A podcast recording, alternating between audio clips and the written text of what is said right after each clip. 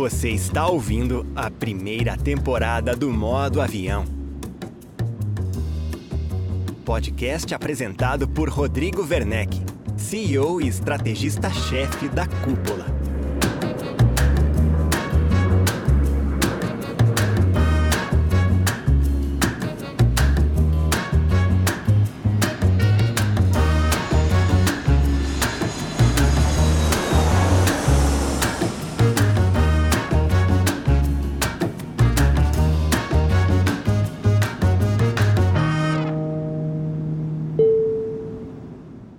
Olá, eu dou a você as boas-vindas a mais um episódio do Modo Avião, o podcast que ouve donos de imobiliárias que estão reinventando a forma de ofertar imóveis no Brasil.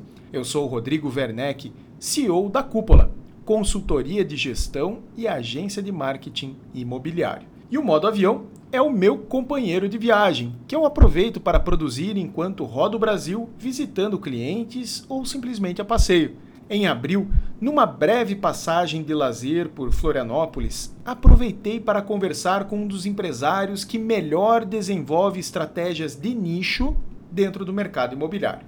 Estou falando de Felipe Bassichetti, fundador da Santa Ilha Imóveis, uma imobiliária que atua exclusivamente na região do Campeche, no sul da ilha de Santa Catarina. O perfil de Felipe foge completamente do estereótipo do dono de imobiliária. Ele jamais foi corretor de imóveis e a decisão de trocar a sua cidade de origem, Caxias do Sul, lá no Rio Grande do Sul, por Florianópolis, ocorreu muito antes da região do Campeche estourar e se tornar um destino cobiçado por paulistas em busca de uma vida mais tranquila. O Felipe entendeu o potencial da região, que era pouco ofertada até pouco tempo atrás, e começou a mobilizar e apoiar construtores e incorporadores para que intensificassem os lançamentos no território da Santa Ilha. Os governos fizeram a sua parte, com um novo aeroporto na região e obras viárias de impacto, e o Campeche decolou, tendo a Santa Ilha como protagonista em termos imobiliários.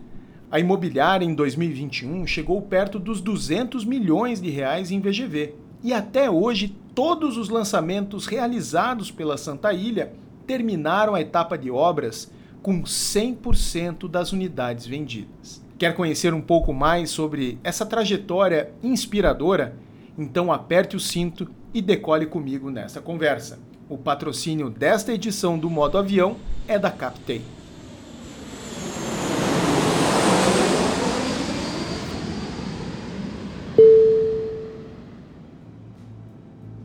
Este podcast é um oferecimento dos nossos parceiros oficiais. Conheça as marcas que acreditam na transformação do mercado imobiliário brasileiro. Captei, Porto Seguro, Quinto Andar e Refera. Acesse imobreport.com.br e conheça mais conteúdos apoiados pelos nossos partners.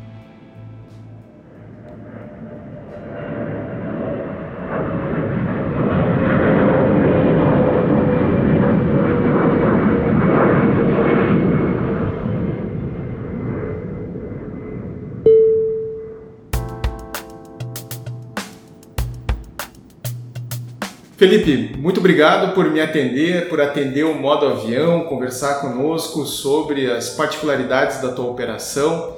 É um prazer estar aqui contigo. Ah, que legal, prazer receber vocês aqui na nossa casa, aqui em Floripa. Esse dia está lindo hoje, então é, vai ser bem legal a gente poder trocar algumas ideias. Maravilha. Felipe, queria que você me contasse um pouco da história da Santa Ilha, né? entre o surgimento da empresa e esse momento agora, o que se passou, me fala um pouco da tua origem, como que você chegou a, a esse momento. Legal, tem uma origem muito legal com o mercado imobiliário. Estou no mercado desde os meus 19 anos, comecei do zero, não tem ninguém na família vinculado a isso. Foi realmente, acabei tendo um convite de trabalhar como assistente administrativo de uma incorporadora tive ali a, a graça de entender que era uma oportunidade, me dediquei muito, cresci muito nessa incorporadora que era líder na Serra Gaúcha. Depois tive um convite dessa dentro do mesmo grupo ali de ser sócio da Brasil Brokers na operação lá do Sul, lá de Caxias, qual foi uma operação também muito legal. Então, isso me trouxe uma bagagem de conseguir entender como empresas né, de porte ou reconhecidas como referência nos seus segmentos atuavam. Uh, foi naquele período ali de 2009, 2010, 2011, é, que era um período onde realmente essas empresas estavam fazendo seus IPOs, então tinha muita estruturação de negócio acontecendo. Então aprendi a olhar a, a empresa e os negócios sob essas óticas. Eu não sou corretor de imóveis, acho que são dos diferenciais até na, da, da característica que minha na Santa Ilha. Meu viés é muito mais realmente estruturar negócio, pensar no negócio como realmente algo maior. Né? Então, entender todas as áreas, todos os setores que compõem isso. E aí, dentro disso, quando chegou o momento de eu fazer essa migração para Floripa, que foi um desejo de vida, né? Caxias, eu digo assim, Caxias, tu trabalha pela necessidade de trabalhar e também tu trabalha pelo lazer que a região é, te exige, né? No sentido de que ou tu tá trabalhando, tá trabalhando, e teve algum, teve algum momento que essa equação aí estava me cobrando um pouco mais do que eu achava que o momento demandava. Preferi fazer essa migração para Floripa, no sentido de encontrar esse equilíbrio, né? Tá realmente trabalhando naquilo que eu amo, ao mesmo tempo ter o lazer tão próximo. Vim para Floripa e dentro dessa migração de mercado, como eu realmente eu, eu vim dessa estruturação de negócios, né? Eu entendia como mais assertivo para que eu pudesse fazer essa penetração de mercado de forma saudável, eu trabalhar através da estratégia de nicho. Então a Santa Ilha, desde o seu ponto zero, desde a da sua é, fundação, ela nunca teve a dúvida do mercado que a gente atuaria e daquilo que realmente era importante para nós, que realmente era atuar aqui exclusivamente no sul da ilha de Santa Catarina, nossa querida Floripa.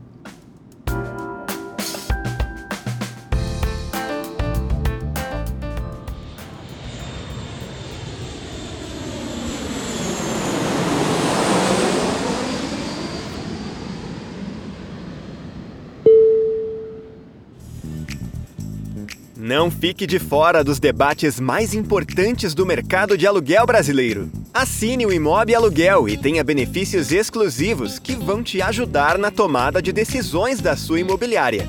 Participe de um grupo exclusivo com imobiliárias como a sua para trocar experiências.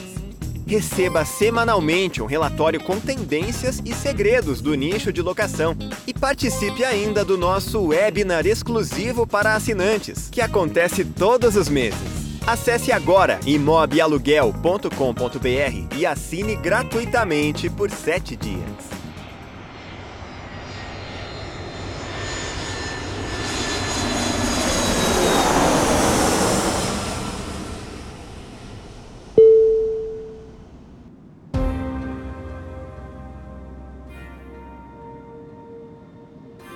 Me chamam a atenção alguns pontos aqui. Acho que o primeiro lugar, o fato de você não ser corretor de imóveis de ofício, e isso eu imagino que tenha uh, representado para ti um grande desafio no sentido de entender a mentalidade dos profissionais do mercado, sendo quase que um entrante, né? Como foi esse encaixe dentro de uma imobiliária na condição de dono sem ter nunca conduzido uma venda na ponta com clientes compradores? É, é um desafio, acho que muito maior, maior em relação à a, equipe, principalmente no começo, né? Uh, seguir as orientações, ainda mais que tu está trabalhando, a gente estava trabalhando com nicho. Então, inicialmente, as pessoas querem provas de que aquilo realmente vai dar certo. E muitas vezes a tua, o teu currículo seria a prova. Né? Na ausência desse currículo no sentido de venda, tu tem que fazer a coisa funcionar. Então, realmente, o desafio é tá totalmente, eu não B, é realmente sempre operei no formato all-in. Então, é entrar de cabeça nas operações para mostrar que o processo ele é saudável, né? que realmente faz sentido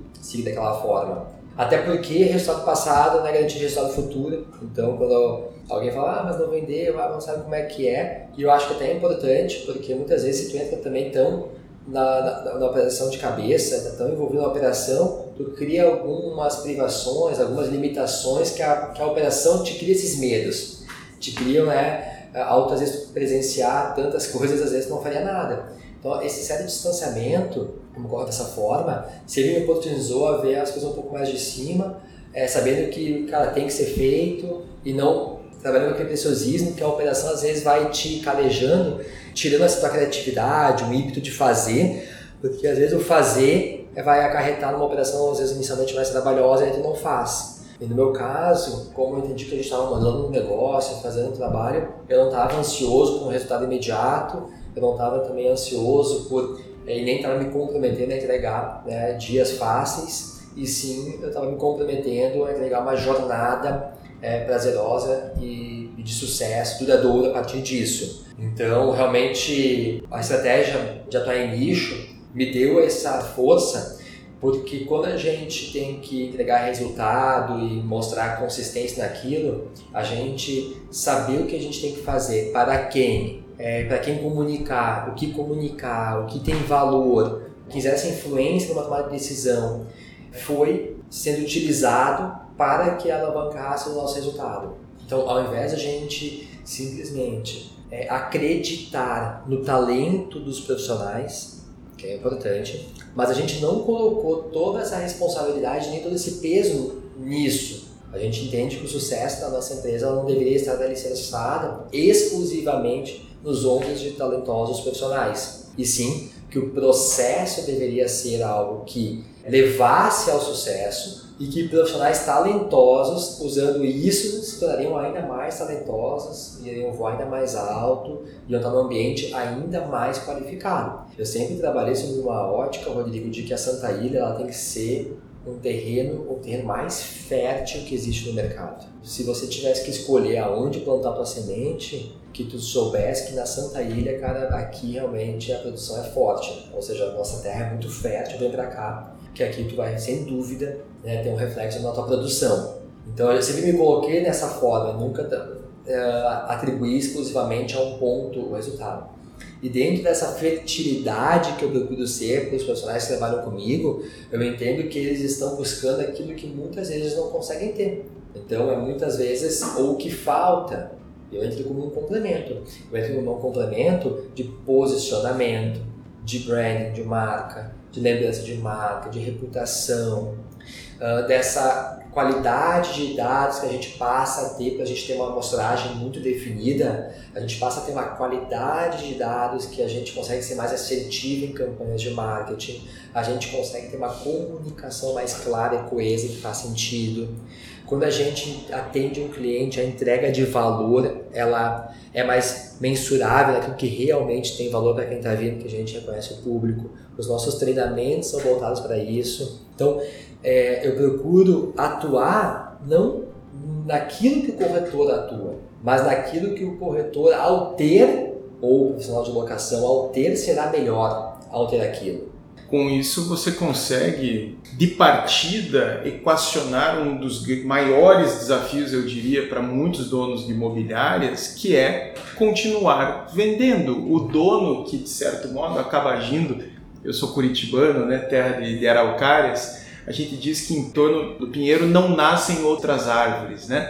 E na vida do dono de imobiliária isso é muito comum. Ele continua vendendo e de certo modo isso tumultua a operação, o clima de desconfiança, os corretores não se sentem valorizados da forma como você consegue fazer aqui, em que você cria justamente esse ambiente fértil isso é muito interessante, né? Eu imagino que você assumiu, de certo modo, um papel de ser um grande facilitador e desenvolvedor dos talentos que estão ao teu redor. Perfeito. É, eu gosto que muitas vezes na tua pergunta é, já existe para mim uma resposta realmente do que a gente faz. Assim. Eu entendo que nós somos facilitadores. Nem eu vendo e nem meus gerentes vendem. Então, mas por que isso? Porque a gente entende que cada pessoa dentro da empresa tem um papel, tem uma função. E dentro dessa função a gente tem que estar vocacionados para isso. Porque senão eu vou lá e faço uma venda, resolvo minha vida, resolvo meu mês, o gerente faz uma venda, resolve o mês dele, tá tudo certo. E a gente está aqui a serviço do nosso cliente. Quem que é meu cliente? É meu corretor, meu funcionário. Esse é o meu cliente. Esse é o que vai realmente, eu tenho que agradar ele. Tenho que reter este cliente. Assim como a gente olha para o cliente externo olhando para o cliente externo, como é que a gente retém o cliente, como é que ele não rescinde o contrato de locação, como é que ele não compra né, com outro player. Da mesma maneira, eu olho para o meu cliente e penso, como é que o corretor continua comigo, como é que ele não rescinde comigo, como é que ele vai para outro player, como é que um funcionário continua comigo, é... é o mesmo. E para isso, eu não tenho que estar fazendo o que ele está fazendo, não tenho que ser um competidor com ele. E nem tem que ser alguém melhor que ele, fazendo o que ele faz melhor. Não. Ele tem que ser realmente a estrela do processo naquilo que ele faz. E eu tenho que dar condições de que ele se desenvolva. Eu acredito que seria muita presunção a gente achar que a gente transforma as pessoas, que por eu saber eu vou, vou desenvolver um talento na pessoa. A gente entende que as pessoas já têm seu talento, todo mundo é brilhante, todo mundo já vem com essa vida com um propósito e que elas precisam encontrar um lugar onde elas se sintam à vontade, confortáveis, seguras de mostrar isso. Porque a vida, infelizmente, muitas vezes por experiências, uma ou outra, vai fazendo com que a gente vai vestindo uma, uma carapuça ali, vai se estudando uma armadura, né? vai se botando uma armadura que a gente fica pesado, a gente fica tão protegido que a gente nem se revela. A função nossa no processo é a gente criar um ambiente que produza a segurança necessária que a pessoa possa tirar essas armaduras que o mercado colocou, que ela foi obrigada a colocar para sobreviver. Só que ela ficou pesada, ela ficou dura, ela não conhece essa pessoa, ela também não consegue se mostrar. Então a gente procura trabalhar sobre essa filosofia onde a pessoa vai se removendo ao longo do tempo essas armaduras, ela se permite se mostrar que ela está num ambiente seguro, e aí ela, ela leve, descontraída, feliz, flexível, se revela, a gente se conhece, a partir disso as trocas acontecem e tudo flui.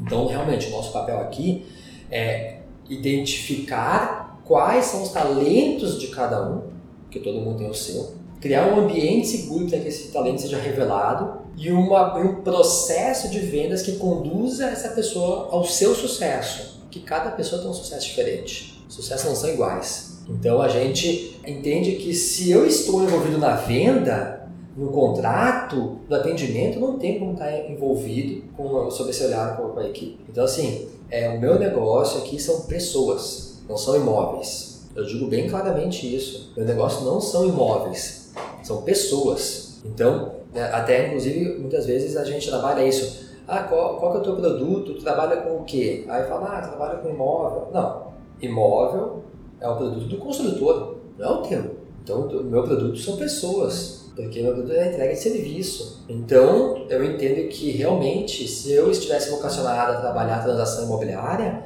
eu não estaria na minha função de estar procurando fazer é, esse desenvolvimento pessoal. Não é, eu digo assim, é, empresa, ter um negócio, é realmente você compreender essa jornada um pouco mais longa. Tu não vai ter esse day trader aí diariamente fazendo negociação, dinheiro entrando ali, é, resultado diário ou retorno breve. É, realmente ele faz essa jornada ser um pouco mais longa, mas a empresa ela precisa ter esse olhar mais duradouro. Então, Rodrigo, realmente a gente focou em processos, em desenvolvimento de pessoas, em realmente a gente fazer um, um terreno fértil, seguro, e a partir disso atrair pessoas que comungam disso. E a gente acredita que a partir disso também a gente foi entendendo, por exemplo, aonde eu também poderia atuar no mercado para que não ficasse também tão distante, que a gente também compreende que não dá para ficar tão distante.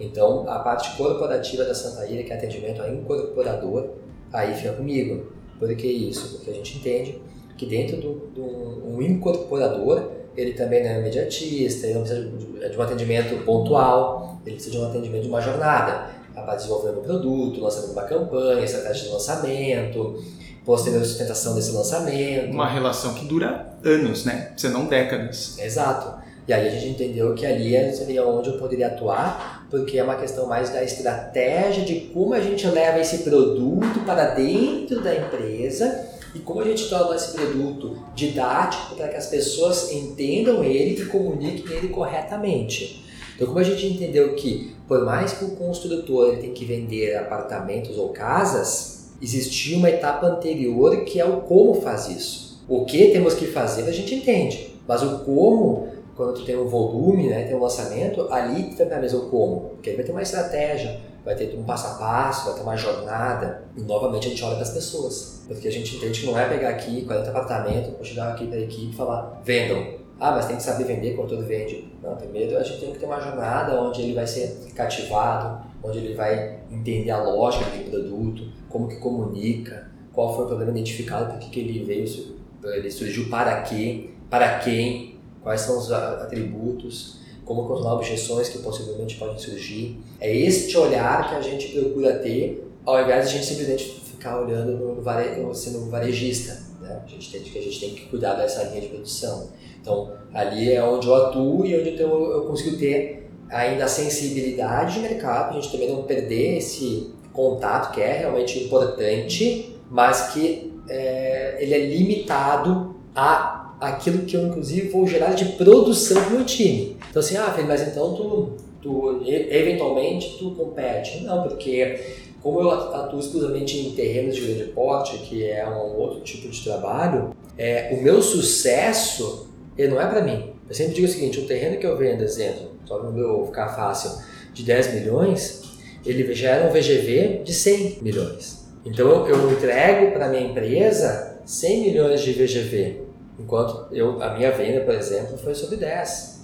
Então eu gero muito mais para minha equipe do que eu recebo no sentido individual. Então eu entendi que a gente, eu tenho que estar num fator de produção e gerar demanda para essa esteira que a minha equipe está lá aguardando. Então eu ainda neste processo eu estou a serviço mesmo estando daí eventualmente numa situação muito pontual no processo de transação imobiliária, o resultado disso ele é totalmente um benefício para o meu time. Então a gente olhar realmente como a gente faz isso sem passar por eles é uma situação que ao longo do tempo vai fazendo sentido e aí as coisas vão andando.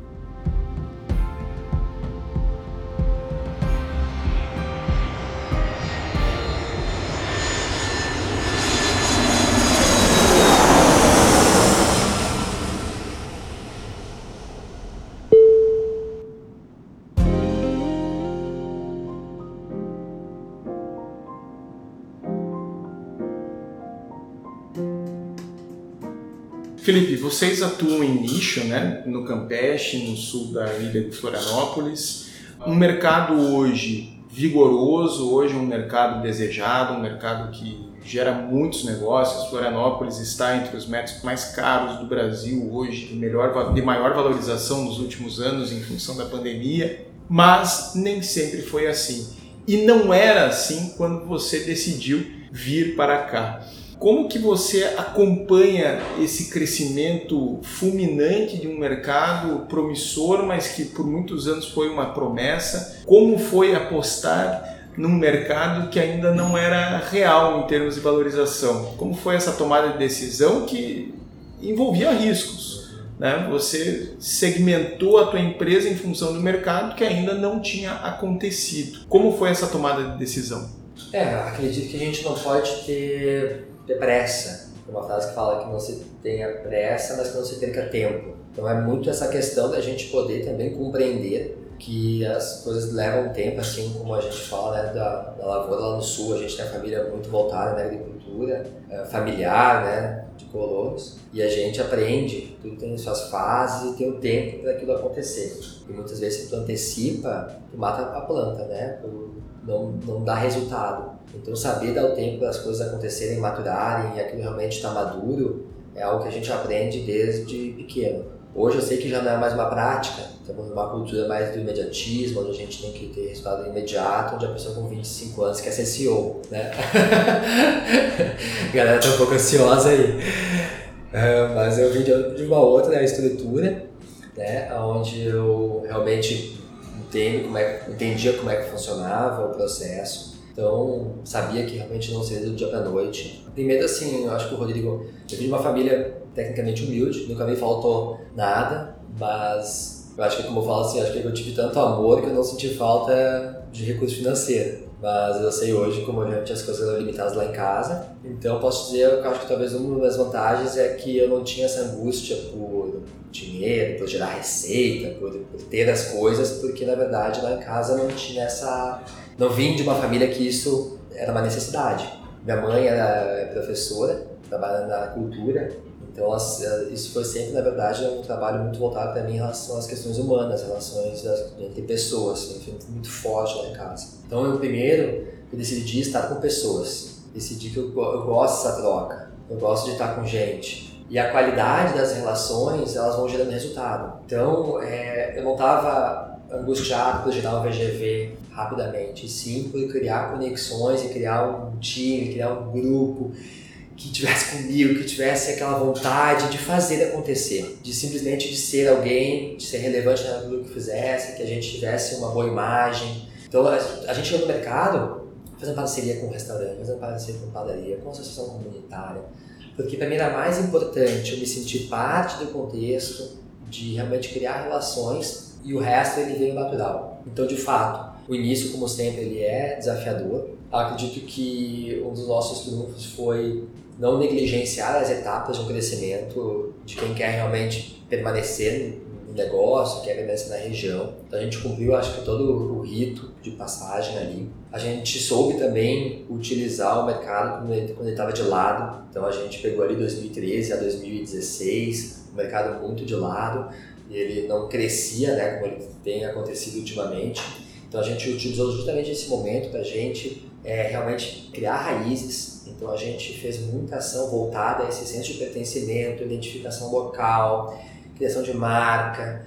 Quando o resultado realmente ele estava muito é, limitado, tinha todo um outro campo que se abria. Em todo momento existe uma oportunidade. Então quando o resultado não era uma oportunidade, na época ele era muito limitado, a oportunidade era de a gente trabalhar nossa marca, nossa identidade, nosso senso de pertencimento, naturalmente nossos processos, como eu vim de empresas bem estruturadas, eu já trouxe para a imobiliária aqui, o, o, pipeline era feito na mão, né? Então a gente trouxe algumas ferramentas de CRM, muita resistência a partir disso, mas era um momento que eu podia perder, entre aspas, eh, não é perder venda, mas o mercado era tão limitado que era um momento que a gente podia quebrar a cabeça e bater cabeça em relação a alguns pontos, né? Então a gente trabalhou muito forte essa parte da estruturação do negócio para porque a gente sabia que o mercado no momento ia virar. Né? A gente tinha muitos, além de questões políticas, enfim, macroeconômicas que fogem da nossa alçada, mas tinha questões internas de obras de infraestrutura muito fortes acontecendo, que a gente sabia que era questão de tempo.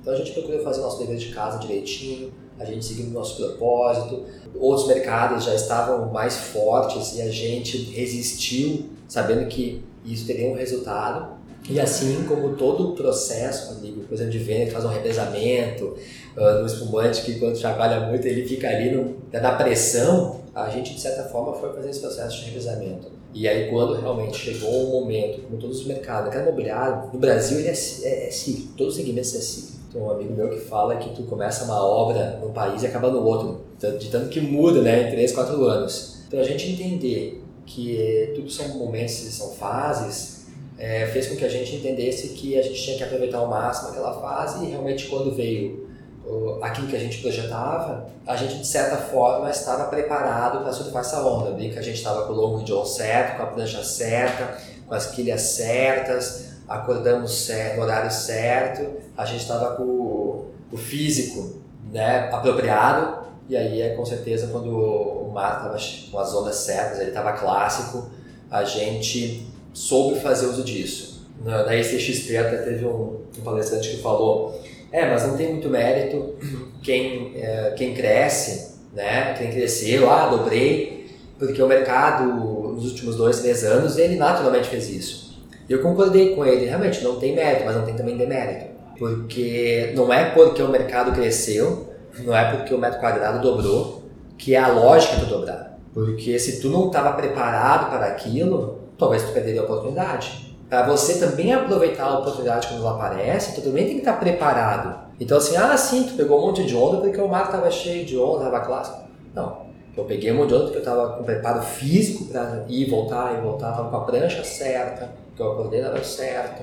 Então sim, Muita gente, muita gente ficou na cama, né? Exato. Muita gente não passou ali a alimentação, muita gente se fosse uma horinha e o bracinho já ficou pesado. Né? Então, assim, é, concordo que quando o mercado veio com força, isso é, foi um trampolim para a maioria das empresas. Foi quase sim, claro que vocês cresceram porque o mercado cresceu, concordo. Mas não é ah, simplesmente algo que não demandou é, estratégia, trabalho árduo, planejamento, uma equipe pronta. Porque o que, acontece? Se tu tinha uma equipe que fazia, sei lá, 100 milhões, no ano seguinte tu fez 200 milhões, tive que ter um jurídico melhor, financeiro que, que cobrou mais comissão, é, corretores que tiveram que trabalhar mais. Então, sabe? Isso não acontece ao natural, né? Não acontece assim, desde assim, não foi dias normais. Não foram dias normais. Ah, trabalhei igual, mesmo número de cliente, com as mesmas demandas e eu produzi mais. Então, as preparações, elas se justificam depois na colheita. Então, falando, estava na colheita, né? Às vezes, pô, teve uma super safra Mas se tu tá com dois tratores, para ser tu não te preparou com cinco, vai ficar coisa no pé. Então acredito que a gente também fazer, ter feito o nosso dever de casa, sabe, Rodrigo?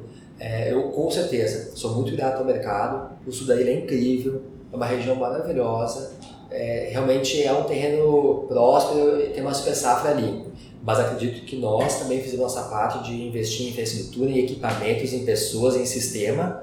A gente soube também colher o máximo que era possível naquele momento. E isso acabou junto. Acho que, sem dúvida, crescer no mercado que não está crescendo é muito difícil. Mas acredito que também tanto mérito quanto a gente poder saber aproveitar e surfar onda, sabe?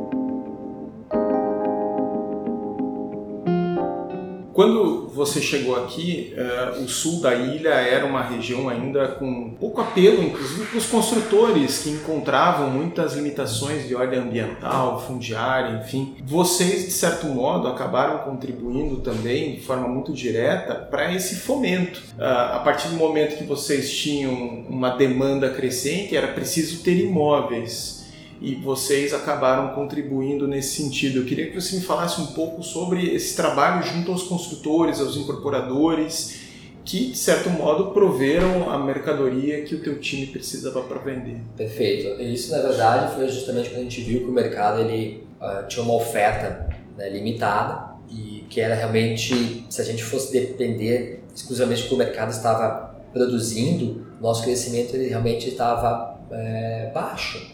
Né? Ele estava de uma forma muito orgânica, onde dependendo do que, que lançava, a gente conseguia é, desenhar nosso faturamento. E cada dia mais a gente procura se apropriar do processo. Né? Você é protagonista e é muito difícil muitas vezes criar um planejamento quando está muito limitado. A tua produção está limitada e está fora da tua mão. Então, um dos nossos trabalhos foi quando a gente entendeu que tinha muita gente interessada, o mercado promissor, que tinha muitos fatores macroeconômicos que, quando acontecessem, iriam captar, iriam realmente projetar a nossa região, a gente desenvolveu uma empresa, né, que é uma empresa que a gente chama que é de, de fomento uh, imobiliário, na qual o papel dela realmente é fomentar mercado. É realmente injetar produção para que realmente o mercado ele possa estar animado ali e as coisas acontecerem. O trabalho dessa empresa, basicamente, é identificar terrenos, a gente desenvolve todo um projeto baseado das necessidades, tipologia, metro quadrado e infraestrutura que aquela região, aquele produto e que o mercado está pedindo. Por quê? Porque a gente tem aqui, uh, isso é troca, tem uma troca muito rica com a minha equipe, das necessidades, demandas, ausências, carências que o mercado tem, questões que o cliente pede, eles falam, poxa, como é que lançaram um produto sem isso? A gente sempre, então, tem um processo muito interno de desenvolvimento. A gente, então, projeta esses produtos para ter essas entregas que o mercado hoje está tá demandando. Então a gente chama já um, um incorporador, um investidor, já com tudo isso desenhado, que é o terreno é assim, o produto é assado, a arquitetura é essa por causa disso, a gente que os acabamentos e os traços são esses por causa disso, a gente entende que a tipologia é essa por isso, a gente desenhou as unidades com essas características para atender a esse público que está precisando dessas questões que hoje são uma carência a gente entende que a gente vai vender para esse público primeiro. A gente desenhou, a gente tem três pessoas na jornada do lançamento. Assim, na verdade, a gente tem no, no lançamento a gente trabalha com cinco pessoas, na jornada com três macros. Então a gente desenhou toda essa jornada. Então a gente fala para o investidor, para o consultor, a gente vai vender uma parcela para esse público, que a gente vai comunicar assim, uma parcela para esse público, comunicar assado, depois vai ter uma parcela aqui uma parcela lá. A gente então desenha essa jornada junto, a gente desenha as peças publicitárias, então a gente tem uma agência, então desenha toda a peça publicitária, a gente desenha a parte da campanha, uh, os materiais de venda, a parte de premiação. E aí, quando a gente bota esse produto para a nossa equipe, o que acontece? Por que, que a gente, um dos motivos que 100% hoje dos nossos lançamentos, nos últimos oito anos, a gente entregou eles 100% vendidos? Porque a gente corrigiu dois problemas ali. Um, que era justamente a questão de uh, o mercado ele precisa estar sempre em movimento. Então a gente corrigiu as questões que se, que se criavam ali, período sem lançamento. Então, às vezes, tu retomar de um marco zero era sempre muita energia. E você rompe né, uma postura passiva da imobiliária que fica sentada esperando o mercado agir. Hum, perfeito. Você organiza essa produção. Organiza essa produção. E aí tu sai do estado de inércia. Então tu mantém a roda girando. Então primeiro a gente corrigiu essa, essa necessidade do mercado estar sempre em movimento, pelo profissional também está sempre em movimento, o profissional também está sempre na dinâmica, ele está sempre ali uh, uh, atuando no mercado, o investidor também fazendo o processo de compra e venda. Então a gente corrigiu isso, né? porque senão o cara não, encontra negócio aqui, ele vai botar para a a gente perde esse cliente. Então essa foi uma das questões que a gente conseguiu corrigir. E o segundo ponto de correção que a gente atuou foi justamente na didática de como fazer isso. A gente identificou na época que tinha uma distância muito grande entre a incorporação né, e a, as imobiliárias. Tinha toda essa parte desses anos dedicados e que a gente não conseguia, num encontro, num pré-lançamento, traduzir cinco anos de dedicação, às vezes, para a equipe de vendas. Então a gente atua justamente nessa parte didática, de, de que material que a equipe precisa, porque muitas vezes é isso, tu faz material, a equipe, ah, mas não é isso que eu precisava. Tu dá um prêmio, ah, mas não é isso que a equipe motiva.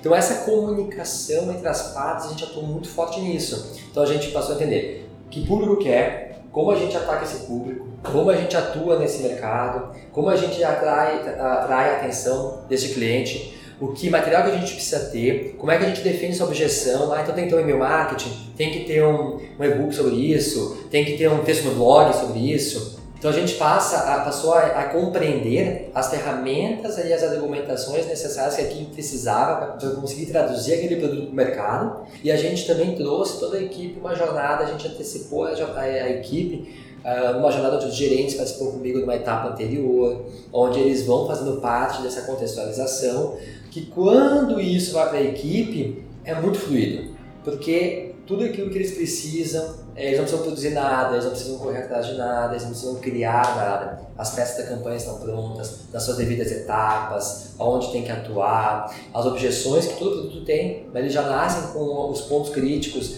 com as respostas padrões, com material específico. Então a gente lançou aqui um grande, um, um empreendimento muito grande, que trouxe fachada ventilada, umas novidades no mercado. Ele foi construído pré-moldado, residencial, então tipo, tinha muita resistência quanto a a questão do método construtivo, por ser desconhecido, do residencial. E aí a gente antecipou isso. Né? Então a gente sabia que isso ia ser uma objeção. A gente trabalha aqui no sistema que a gente chama que é o pinga-fogo. A gente bota o produto no centro, a gente bota, tipo, escreve o nome dele, bota na cadeira e a gente faz uma roda e começa a bater no produto.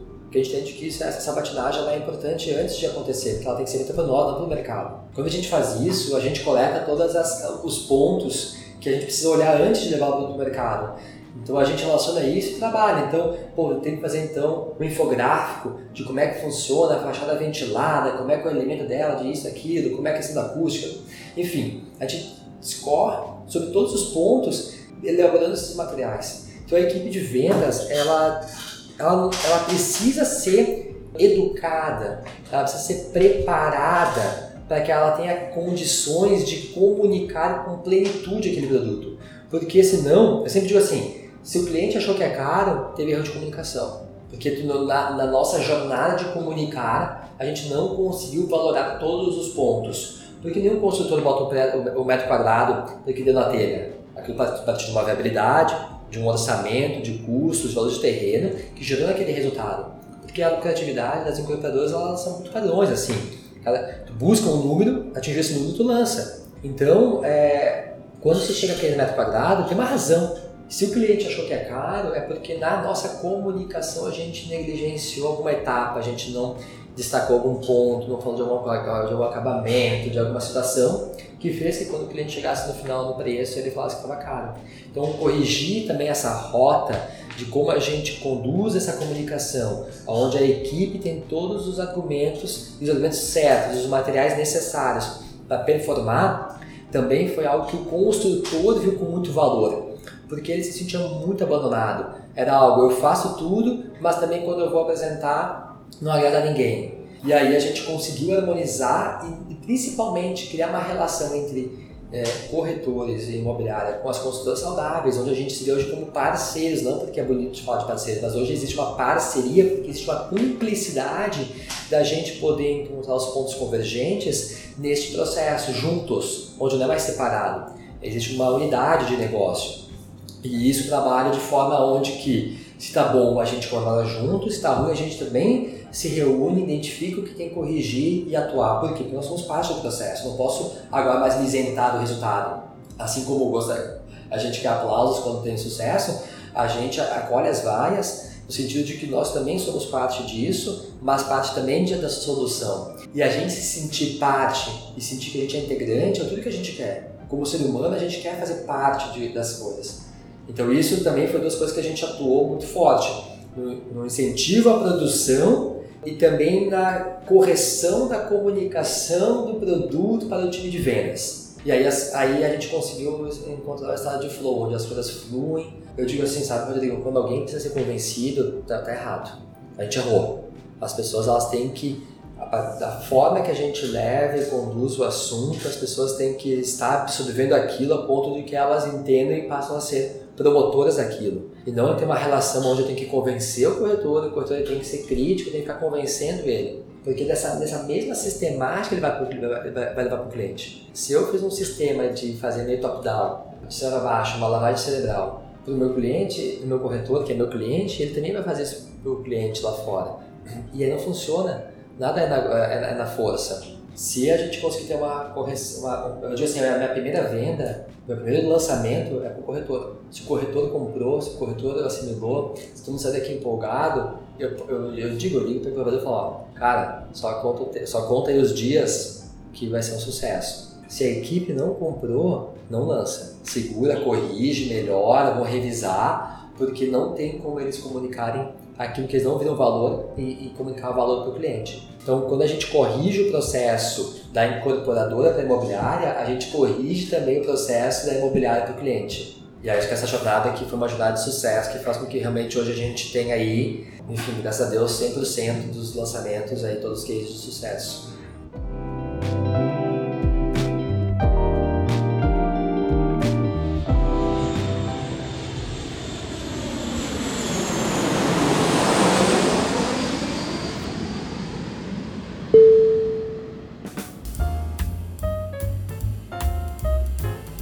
E embalando tudo isso está a estratégia de nicho, que é algo fabuloso em né, que vocês é, sustentam a operação. Trabalhar dentro do nicho, eu sempre costumo dizer, Felipe, é dizer e praticar o não diariamente, porque eu imagino que a tentação seja grande em determinados momentos e você de repente incorporar a região central, incorporar algum bairro da região norte, uma praia que está com, com um grande lançamento, enfim, e vocês continuam firmes na opção pelo Campeche, pela região sul da ilha. Como vocês sustentam isso aqui dentro?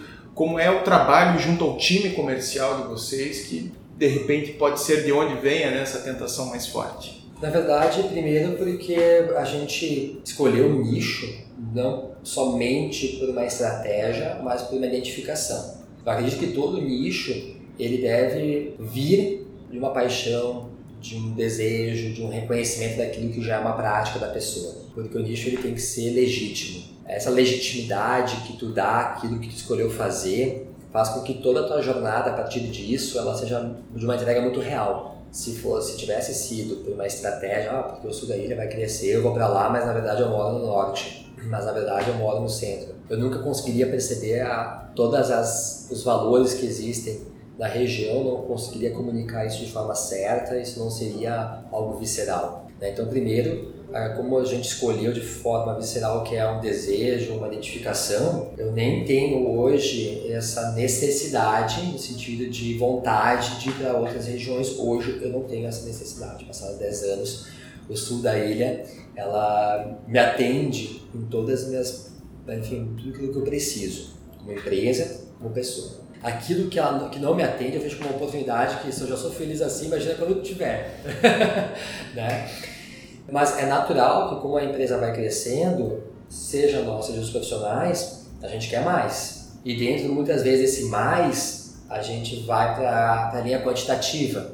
Quando a gente trabalha para o nicho, esse mais pode ser uma linha qualitativa. Porque quando a gente trabalha para o nicho, a gente busca muito mais a qualidade da operação, a qualidade do resultado, a qualidade da relação que a quantidade disso. E aí quando eu falo a qualidade, eu falo assim, ah, mas a quantidade de caixa não é importante? Sim, tanto quanto a qualidade desse caixa. Se é um, um caixa realmente saudável, recorrente, onde a gente tem uma previsibilidade, onde a, a operação também ela é sadia. Então, dentro desse processo, a gente preferiu qualificar a operação quando a gente entendeu, bom, a gente chegou aqui no patamar onde a gente já está realmente colhendo bastante. O que a gente faz? Vamos incentivar a, a produção. Quando a gente viu que a produção estava bem incentivada, vamos trabalhar outros produtos dentro da empresa que vão qualificar esse processo. Seja melhorar a nossa capacidade de revenda. A gente tinha lançamentos só que vinha do mercado, só do mercado. A gente passou a atuar nesses lançamentos. Depois a gente passou a ter uma remuneração por isso. Depois a gente começou a trabalhar as revendas desses processos, porque quando a gente começou a lançar os produtos, esse que já tinha tido um ganho, já quis revender para estar no outro. Então a gente começou a aprender que dentro de um processo, a gente tinha duas ou três receitas vindo muitas vezes sobre o mesmo usuário. Então a gente não precisou crescer uh, regionalmente, nossa área de atuação, porque aquelas duas vendas a mais que eu precisava pôr, eu consegui fazer ela acontecer dentro do meu processo. Você ampliou o bolo colocando uma cobertura no bolo. Isso, vamos botar isso aí, exatamente. A gente foi incrementando esse processo, né? Então a gente foi deixando ele mais rico, foi deixando ele mais interessante. E, e principalmente isso trabalha o quê? Eu não preciso abrir mais uma sede, eu não preciso ter mais uma outra operação longe, é, não preciso por aí desenvolver toda uma nova estratégia baseado em agora não mais no nicho de religião, como é que eu vou Teu trabalhar público isso. é o mesmo, né? Exatamente. Então, assim, e, e, aí, como tu vai trabalhando isso, tu vai trabalhando com muita prova social. Né? Quando tu tá no local, trabalha com prova social, porque tu passa a atender vários clientes que já tiveram sucesso contigo em outros lançamentos, que aí eles já atuam sempre de forma... Porque o cliente no começo, ele não compra lá no pré-lançamento, ele está aprendendo a, a trabalhar no mercado imobiliário. Ele vai comprar, às vezes, lá, lá no, mais no lançamento. Então, com o tempo, ele vai entendendo, ele começa a se antecipar nessa jornada. Então, a gente consegue, às vezes, ter pô, um trabalho de antecipação de lançamento muito mais sadio, porque já temos esse público aqui, eu tenho clientes que passaram por esse processo. Então, a gente já tem as pessoas que participam já né, de uma forma mais recorrente. Então, tudo isso vai fazendo com que o processo ele seja mais rentável. E aí que eu digo, se a gente olhar para a rentabilidade, às vezes a gente esquece desse indicador, mas isso faz com que a gente entenda que mesmo mesmo produto, mesmo VGV de 100 milhões, a gente faz ele virar 150. Aí vai, porque a gente vende todo o produto, é, tem, assim, por exemplo, o lançamento foi o Walker Floripa, tem ali unidade que a gente já está na quarta revenda, em 30 meses. Então, assim, é, ao invés de a gente às vezes estar tá olhando para o lado, que se eu olhasse para o lado, abrisse mercado, provavelmente eu estaria abdicando disso porque isso estaria no meio de tantas outras coisas da vida. De... Você fazer né, quatro revendas dentro do mesmo empreendimento, isso pede foco, né? Foco. Foco que estaria dividido com outro território, por exemplo. Com território, com outras demandas, outras necessidades, e talvez eu estaria substituindo o meu VGV. Entendeu? Esse VGV que eu estou conseguindo aqui dentro, eu ia conseguir lá fora. Mas eu ia abdicar desse VGV porque eu não ia estar tão compenetrado, buscando solução, buscando oferta, com o cliente chegando precisando comprar um estúdio, não ter, eu, eu atuar numa oferta ativa para quem já comprou, oferecendo uma revenda, eu teria vendendo na prateleira. Então a questão é que existem sim estratégias e formas de tu crescer e muito sem tu precisar ampliar ou mudar a tua estratégia de, de nicho. E sim, o nicho é sempre olha pela qualidade da tua operação e não só eh, realmente a quantidade como alternativa. Que a qualidade pode te levar para a quantidade, mas dificilmente a quantidade vai te levar para a qualidade. Então, como eu estou falando ali, a gente qualificou a operação e eu consegui fazer muito mais venda do processo, que me levou à quantidade. Mas eu não estava focado na quantidade, né? no sentido de estratégia de marca.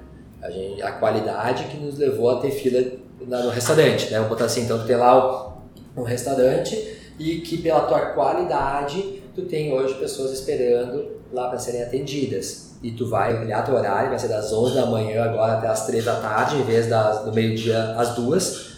porque hoje tu tem qualidade, a prestação de serviço que gera uma demanda quantitativa. Então, acredito que essa é uma, uma situação que vem nos favorecendo e vem dando certo.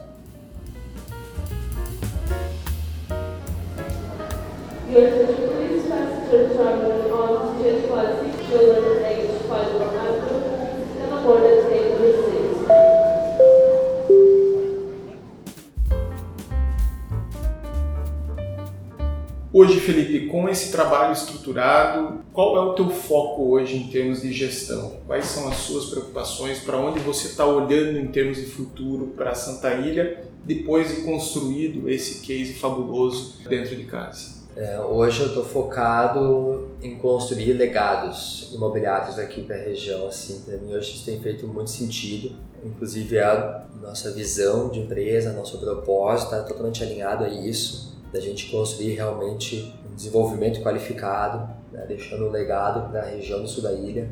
Eu acredito que hoje é, meu olhar é totalmente voltado a isso. Tenho ter talvez um pouco da, do meu desenvolvimento aqui, de ter casado, ter, ter três filhas, e o quanto que quem está comigo também, né? A gente foi aí há anos, meus gerentes, foi também casando, tendo filho, a gente passou a viver mais o bairro, viveu mais a região e a gente passou a ser muito mais grato a tudo que a região nos fornece de forma gratuita, de beleza, de recursos, de segurança, de recursos naturais. E a gente, o nosso negócio, ele afeta um pouco, sabe? Não tem como dizer que a construção civil não impacta na, na região. Mas pior é a, é a má prestação da construção civil. E a gente começou a entender que a gente pode ser um agente de criação de, de espaços urbanos que seja um mal necessário, mas que vai produzir um bem necessário, no qual as pessoas precisam hoje de serviço, as pessoas precisam de lugares para ter lazer, elas precisam hoje de lugares de encontro, elas precisam de lugares para passar com seus filhos, para passar com seus cachorros, elas precisam disso, elas estão de espaços. E a gente poder passar a olhar para isso como algo que vai ser talvez o mais importante da existência da Santa Ilha que é aquilo que a gente vai deixar como realmente legado para a região, que são espaços de convivência, onde as pessoas podem, a partir da nossa existência, usufruir de um lugar público, que elas vão lá encontrar, vão com seus filhos, vão com a família, levam um amigo, e lá elas têm momentos de entretenimento, momentos de lazer e de prazer, e que isso passou através da nossa empresa, isso foi gerado através da nossa empresa, é realmente para onde eu estou olhando hoje. Então hoje eu estou criando uma estrutura dentro da empresa, onde eu tenho pessoas da minha confiança que estão cada dia tocando mais a Santa Ilha em si. E essa outra empresa que a gente tem, ela cada dia está mais vocacionada a desenvolver, por exemplo, hoje essa empresa aqui, eu não faço publicidade dela, tem um motivo que eu não faço publicidade, porque a gente não quer uh, ser uma agência que a gente atende a incorporadoras. A gente quer buscar incorporadoras que a gente entende que tem dentro do seu DNA essa busca de fazer empreendimentos diferenciados baseados em serviço entrega de valor para sua região, não só fazer não só entregar tipologia, onde realmente tem uma busca legítima de fazer algo diferenciado. Ali a gente busca se conectar baseado no nosso propósito e juntos fazermos realmente empreendimentos que, ao serem entregues, mesmo os mais ativistas, ambientais e comunitários, que eles têm um papel muito importante, eles sejam neutros. Que eles olhem e falem, bom, ok, eles pelo menos fizeram algo legal. E se eu conseguir ter este olhar das associações de bairro, dos moradores, e não só dos investidores, não só dos clientes, mas aqueles que não usufruem do meu produto no sentido de compra e venda, mas eles terem esse olhar de que né, o nosso trabalho, o meu trabalho, ele tem relevância e importância para a região, eu acredito que eu cheguei lá. Maravilha, maravilha. Parabéns, Felipe, pela trajetória. Muito obrigado por atender o modo avião. Sempre bom falar contigo. Legal. Estou sempre aqui à disposição. Convido a todos né, para vir aqui, porque tem coisas que dá para escutar, mas tem tantas outras que só dá sentindo, né? Então, com certeza, vão conhecer mais a gente aqui na nossa região quando passar aqui e sentir aquilo que a gente está falando na pele. Tá bom? Obrigado. Foi muito bom. Valeu.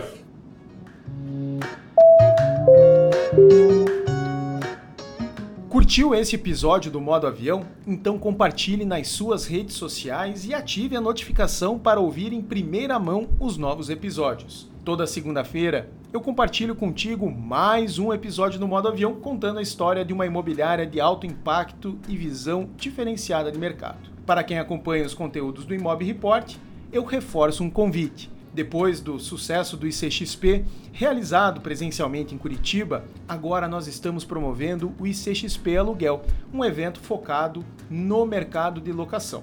O ICXP Aluguel acontece dia 19 de maio no formato híbrido, ou seja, você pode participar online ou presencial. Se você preferir o modelo presencial, o evento será no interior de São Paulo, pertinho de Campinas, na cidade de Indaiatuba. Para mais informações, visite icxp.com.br barra aluguel. Eu fico por aqui e me despeço de você. Até o próximo episódio do Modo Avião.